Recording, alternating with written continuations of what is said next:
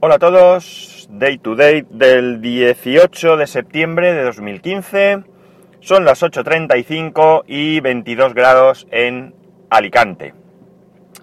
Hoy un poquito más pronto porque el peque va al médico y lo lleva mi mujer, así que yo directo a trabajar. Eso que os lleváis hoy frente a ayer.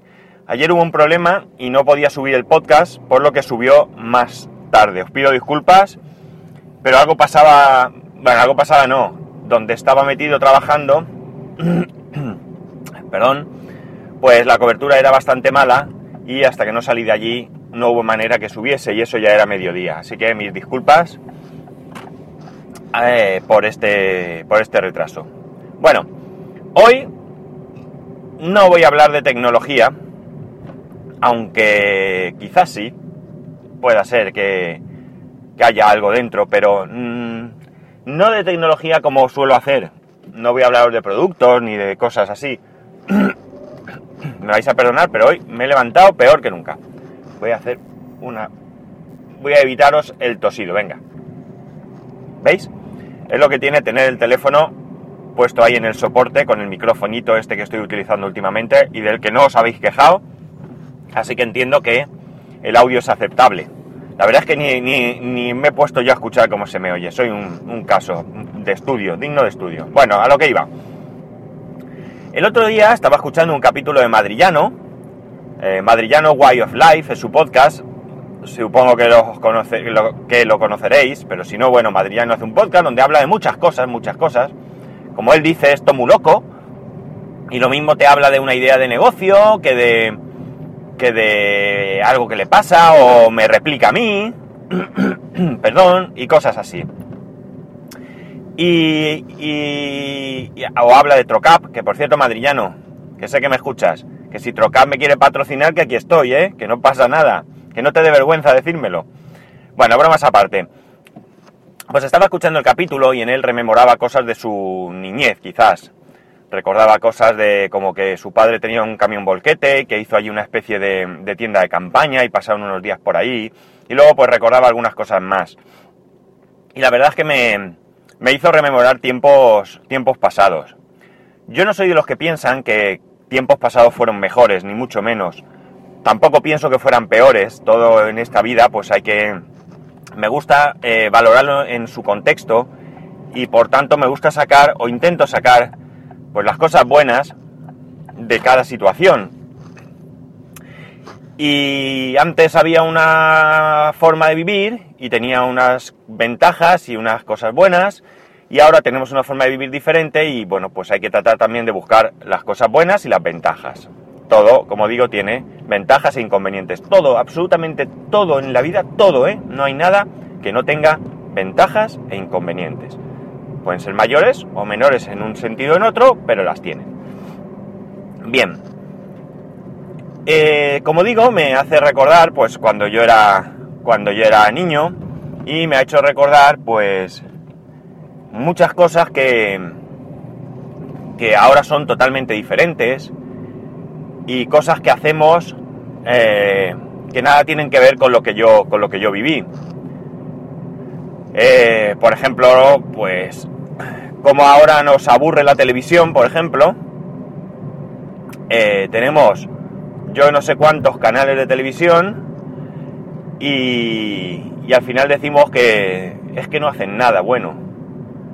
Cuando yo era pequeño pues teníamos la primera y la segunda. Televisión española que clasificaban las películas con rombos. Si tenían un rombo, si tenían dos rombos, pues los niños a la cama. Dos rombos, vale, a la cama que esta no es apta para niños. Y nos íbamos a la cama. Eh, por supuesto en blanco y negro. El mando a distancia éramos los niños. ¿Por qué tus padres te decían, nene, cambia la 2? Nene, cambia la 1. Nene, sube el volumen. Nene, baja el volumen. Y ahí estábamos nosotros levantándonos del sofá 30 veces para cambiar de canal, subir y bajar el volumen. Menos mal que solo teníamos dos canales. Porque si tuviéramos que hacer zapping, no sé, tendríamos que habernos puesto un taburete al lado del televisor para sentarnos. Por supuesto, en tecnología, pues, como quien dice, no existía nada. Mi mayor aspiración cuando era un niño era tener un, un radiocassette. Un radiocassette que me trajeron los, los Reyes Magos, pasando unas navidades en Ceuta. Teníamos familia allí y estábamos pasando unas navidades y mis padres aprovecharon. Entonces podían comprar cosas más baratas en, en Ceuta. Digo entonces porque ahora desconozco cómo está el tema. Y me compraron ese radiocassette. Un radiocassette que me acompañó durante muchos, muchos, muchos años. No 4, 5, 6, 10, 12. O sea, imaginaros, un radiocassette. Mono, por supuesto, y como bien dice, con radio. Y disfruté muchísimo de mi radiocassette. Ay, qué ganas tenía yo de tener una doble pletina. Era la ilusión de todo el mundo, una doble pletina. Para que cuando te dejasen un, una cinta de cassette, tú pudieses copiarla. Si no, no había manera. Siempre tenías que buscar algún amigo que tenía doble pletina, un privilegiado. Qué gran cosa la doble pletina. Por cierto, la doble pletina, ¿eh? Que era para copiar, para copiar cintas. Nadie venía detrás de ti, ni la SGAE, ni la policía, ni la Guardia Civil, ni ley Mordaza, ni ley de nada, de nada, eh, lo que sea. A copiar como locos allí. Nadie pensaba que copiar una cinta podía ser un delito. Eh, todo esto que os estoy contando mmm, lo estoy soltando. No he pensado nada. No tengo un guion. Simplemente son recuerdos que, que me vienen en estos momentos a la cabeza. Recuerdo nuestros juguetes. Como, como, claro, no teníamos consolas, ni móviles, ni nada que se le pareciese. Y jugábamos. En mi caso, había. Fijaos qué cosas, ¿eh? Hoy en día tenemos una discusión entre, por ejemplo, iOS y Android. Windows y OS X o Samsung y Apple. Entonces teníamos unas discusiones parecidas. Eh, Hyperman o... Eh, ¿Cómo se llamaban los otros? Eh, Madelman. Hyperman o Madelman. Eh, los Click o los... Ay, no me voy a acordar del nombre de los otros. Había otros que eran más grandes. No me voy a acordar, me cachis en la madre, porque yo es que era de los Click. Yo los clic de Famóvil, que no de Playmobil. Y por supuesto era de Madelman. Los Hyperman eran más grandes y más rudos, más feos, la verdad. Que a lo mejor eran más, qué sé yo, más machotes, no sé. Pero a mí me gustaban más los Madelman. Y yo tenía mis Madelman. Y los juguetes, que se nos rompían, como a todos los niños. Mal asunto será un niño que no rompa un juguete. Pero aún así los cuidábamos mucho. Mucho. Me acuerdo que tenía un amigo un amigo que todavía hoy en día de vez en cuando lo veo, un muy buen amigo, pasábamos tiempo en su casa, él en la mía. Pues resulta que él tenía, él era de Hyperman. Y me acuerdo un día, además, imaginaos, tengo la, la imagen en mente, qué sé yo que podía tener entonces. Pues 10 años, 11 años, no más. Y me acuerdo estar en su casa con sus Hyperman, con lo que yo adoraba a mis Madelman, y le dio por, con una escopeta de aire comprimido que le disparásemos a los Hyperman. Él disparaba con una alegría terrorífica, mientras que a mí me daba puro dispararle a los muñecos y estropearlos. Quizás había una diferencia. Quizás la diferencia es que su familia no tenía ningún tipo de problema económico y en mi familia pues sí que vivimos temporadas un poco difíciles, un poco difíciles. Pero eran temporadas en las que tú podías ir a la tienda de enfrente de tu casa y comprabas sin pagar y te fiaban. Hoy ves los carteles, hoy no se fía, mañana sí. Hay mayor desconfianza. Evidentemente en aquella época habría gente que se llevaría cosas fiadas y luego no las pagaría. Eso ha existido siempre y existirá. Pero en aquellos momentos había una mayor confianza entre la gente. Tú comprabas y luego pagabas como buenamente podías. Evidentemente al tendero le iban bien las cosas y podía permitirse pues tener ese colchón y te fiaba, te prestaba realmente, sin bancos, sin nómina, sin presentar documentación, simplemente tú ibas, comprabas y le decías apúntamelo y él te lo apuntaba. Tú salías a la calle a jugar porque no tenías en casa nada con que jugar. A ver, teníamos los juguetes, evidentemente, pero con tus amigos te ibas a la calle a jugar. Y te ibas solo, porque tampoco pasaba nada. la calle era tu, tu, tu gran parque. Ahora tenemos parques donde hay columpios, toboganes. Entonces era muy difícil ver esos parques. Lo sabía, lo sabía, pero era muy difícil. Y, y jugabas a cualquier cosa, mm, a lanzarse piedras. Qué barbaridad, ¿verdad? Pues bien, todos nos lanzábamos piedras y todos aquí estamos.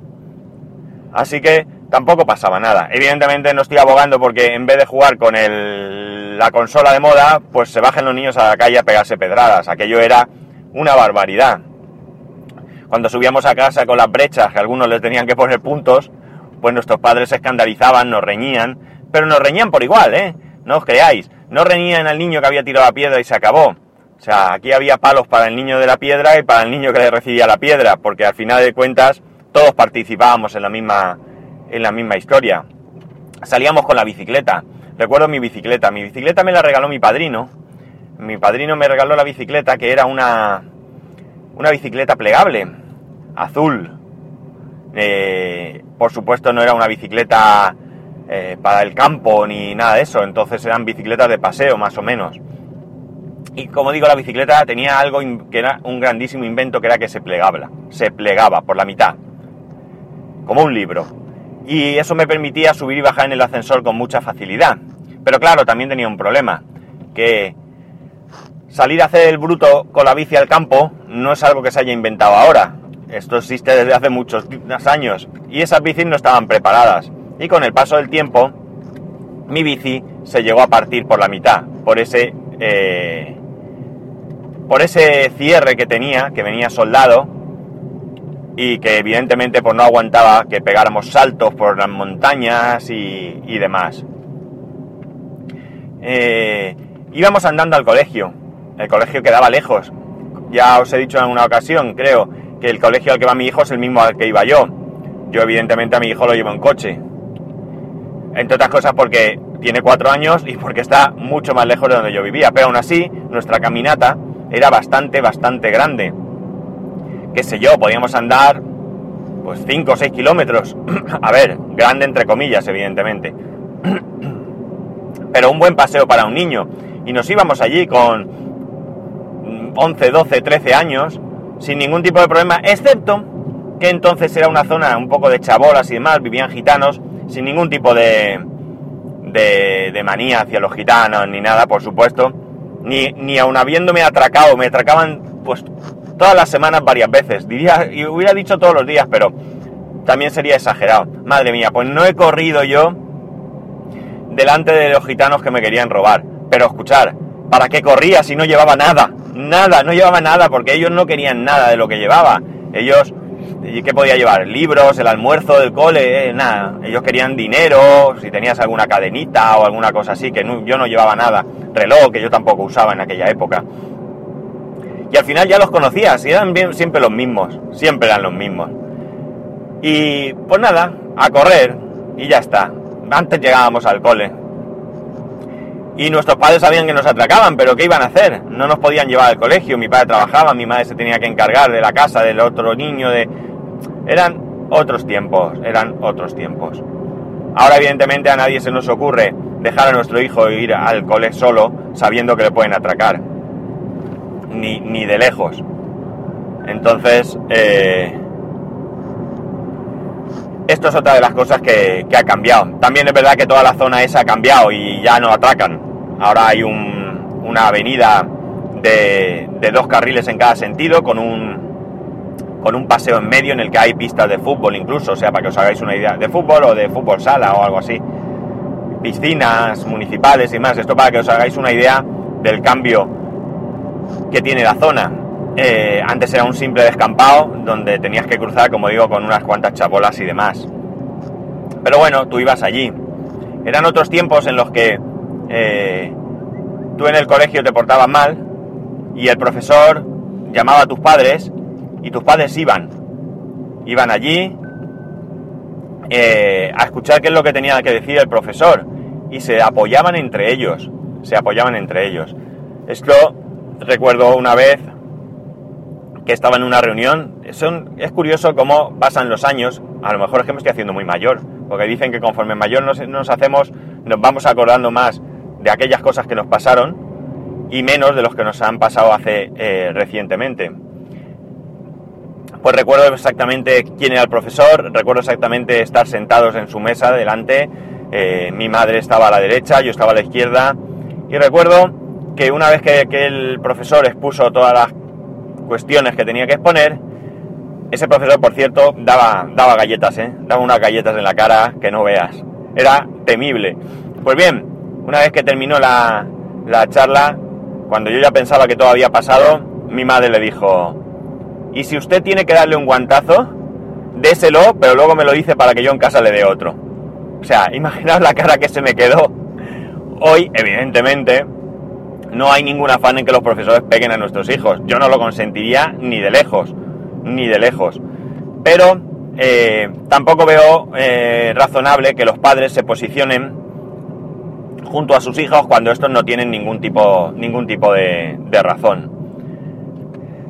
También es cierto que había algún caso de gente que se rebelaba en el colegio, pero mm, no era lo habitual. Lo habitual era eh, acatar la autoridad del profesor y hacerle caso. Y luego podría ser buen estudiante o mal estudiante, cuidado, nada tenía que ver. Pero no había lo que había ahora.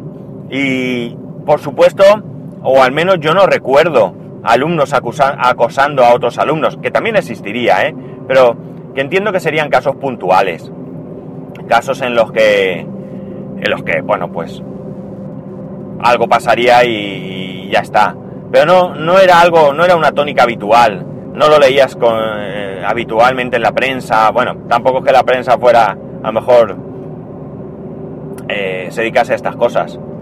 Porque daos cuenta, es verdad que creo que Madrillano, sí, Madrillano lo, comentaba. Comentaba, bueno, a raíz de un periódico que era el caso, yo recuerdo el caso porque mi abuela era una fan del caso. El caso era un periódico muy triste, muy triste, muy triste.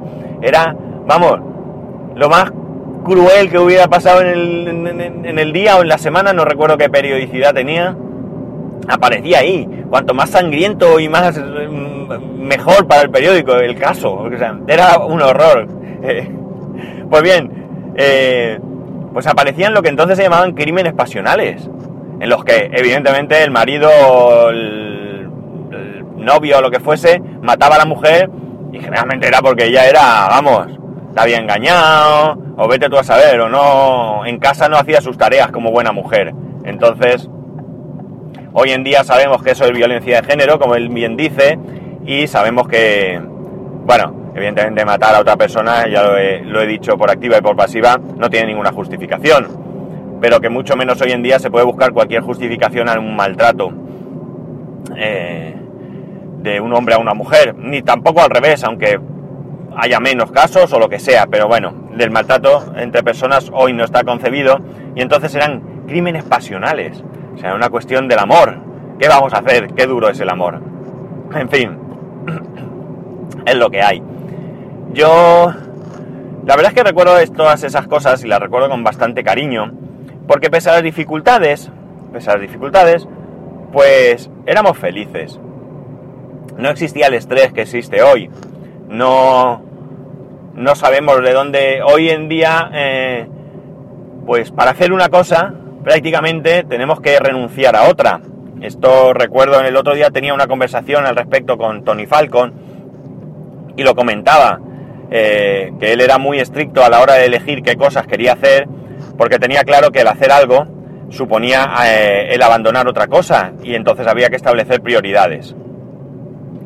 Eh, tiene toda la razón. Pero entonces no había tantas cosas que te pudieran mm, impedir de hacer otras cosas. Eh, salías de casa, perdón, del colegio, ibas a casa, merendabas, hacías los deberes, o no, dependía, y salías a jugar. Porque no tenías tantos juguetes. Yo miro los juguetes que hoy en día tiene mi hijo, eh, bien que es cierto que, esto es responsabilidad nuestra, de los padres, que muchas veces en nuestro afán porque nuestros hijos tengan todo aquello que nosotros no pudimos tener, pues a lo mejor nos pasamos. Pero, pero nosotros teníamos cuatro juguetes. Yo tenía los Madelman, los Click y poco más, poco más. Y todos los juguetes que tenía los había ido atesorando a lo largo de los, de los años. Y por eso los cuidaba, porque sabía que, un juguete que me regalaban eh, no era un juguete que se iba a reponer inmediatamente si se rompía. Eh, yo tenía los Exin Castillos y esos han perdurado a lo largo de los años.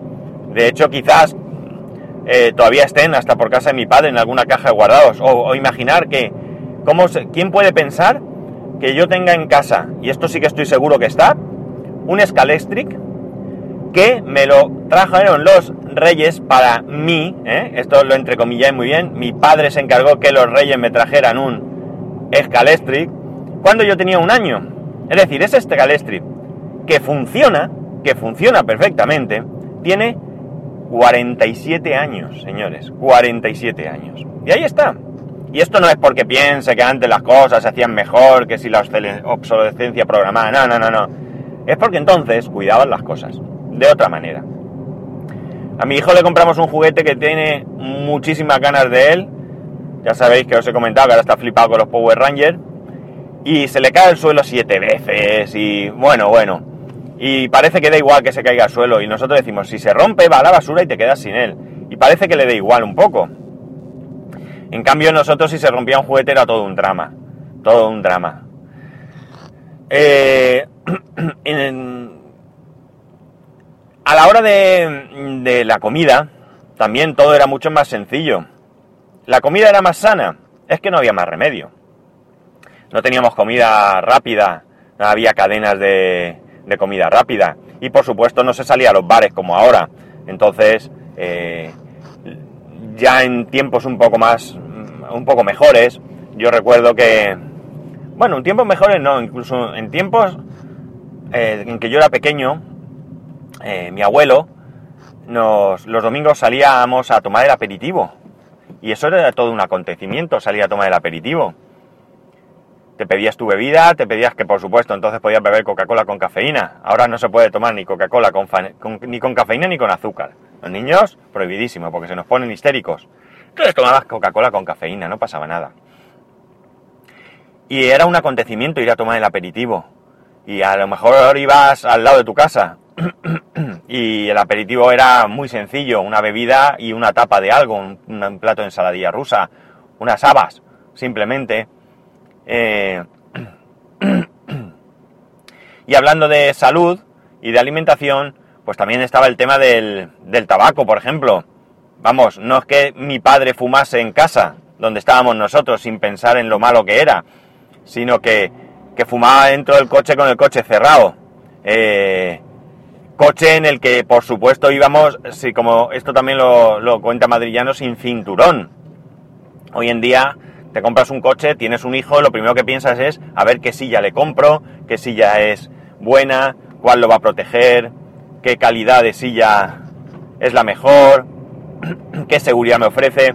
Entonces íbamos sueltos, incluso de bebés, iba el capazo detrás, en el asiento de detrás, sin ningún tipo de sujeción. Así que, imaginaos, yo llego a recordar que, que, bueno, en las ciudades el cinturón no se ponía ni de lejos. Si acaso cuando salías a la carretera, y sí que es verdad que la Guardia Civil te multaba si no llevabas el cinturón en carretera, por supuesto solo delante, detrás ni existían. Pero, pero tampoco os creéis que era algo estricto, estricto. Evidentemente aquí hemos ganado, esto es una de las cosas buenas que hemos ganado. Ya no se fuma delante de los niños, o al menos mmm, la mayoría de gente no fuma, porque yo he seguido viendo, no hace mucho vi incluso una mujer con sus hijos en el coche, todas las ventanillas cerradas y la mujer iba fumando. Una mujer joven, ¿eh? Esto hoy en día pues no está bien visto y no sabemos de las graves consecuencias que, trae. Bueno, eh, no quiero aburriros mucho más con este tema porque esto a fin de cuentas son recuerdos de mi infancia. Son cosas que, bueno, que están ahí, que me alegro mucho de haberlas vivido, que las recuerdo con muchísimo cariño, que, que incluso me llegan a emocionar porque pienso pues en mi familia, en mis padres, en, no sé, en, en una época que, disfrutábamos bastante. Entonces, eh, como digo, me, me siento, me siento, no sé, me da añoranza, pero al mismo tiempo me está ahí. Mm, una de las cosas que, que echo de menos, mi abuelo, mi abuelo lamentablemente pues murió relativamente, relativamente joven, vamos, ya era abuelo, pero se lo llevó un, un cáncer. Y un día, pues mmm, ya no estaba yo, ya habían pasado varios años, ¿eh? y cuando hablo de varios años hablo fácil, fácil, 10 años. Pues mm, buscando algo entre, entre sus cajones, él tenía un despacho en su, en su casa, y buscando algo, un lápiz o algo, simplemente registrando, no, no me, no voy a ocultar la curiosidad, descubrí unas, unas hojas, no eran muchas, eran seis o siete, en las que había empezado a escribir eh, una especie de memorias, donde empezaba a recordar desde que era pequeño.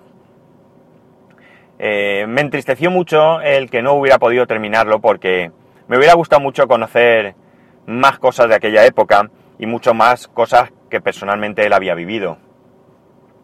Pero eh, tenemos oportunidad con nuestros familiares, sobre todo con nuestros mayores, de prestarles más atención de la que lo hacemos, que muchas veces este ritmo de vida que llevamos no, no nos lo permite, pero debemos de intentar encontrar esos huecos porque llegará un día en que no estén y echaremos en falta todas aquellas historias que nos podían haber contado.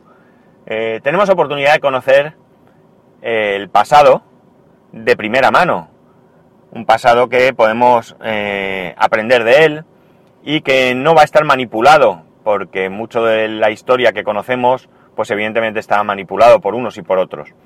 Así que yo, pues si humildemente me lo permitís, os recomendaría que, les prestéis un poco de atención, que, entre otras cosas nosotros también llegaremos a, a esa edad y os aseguro que si tenéis la suerte de tener a vuestros eh, familiares más mayores eh, con vosotros, llegará un momento en que no estarán y los echaréis en falta. Así que, pues permitidme que insista y que, que les prestéis atención y que dejéis que os cuenten las historias. Da igual que las repitan muchas veces. Ya solo les queda eso muchas veces. Eso y nosotros, sus nietos, eh, algunos casos bisnietos incluso. Y poco más. Hoy quería hacer un poco de reflexión eh, gracias al podcast de Madrillano. Eh, lo podéis buscar si os interesa, Madrillano Way of Life.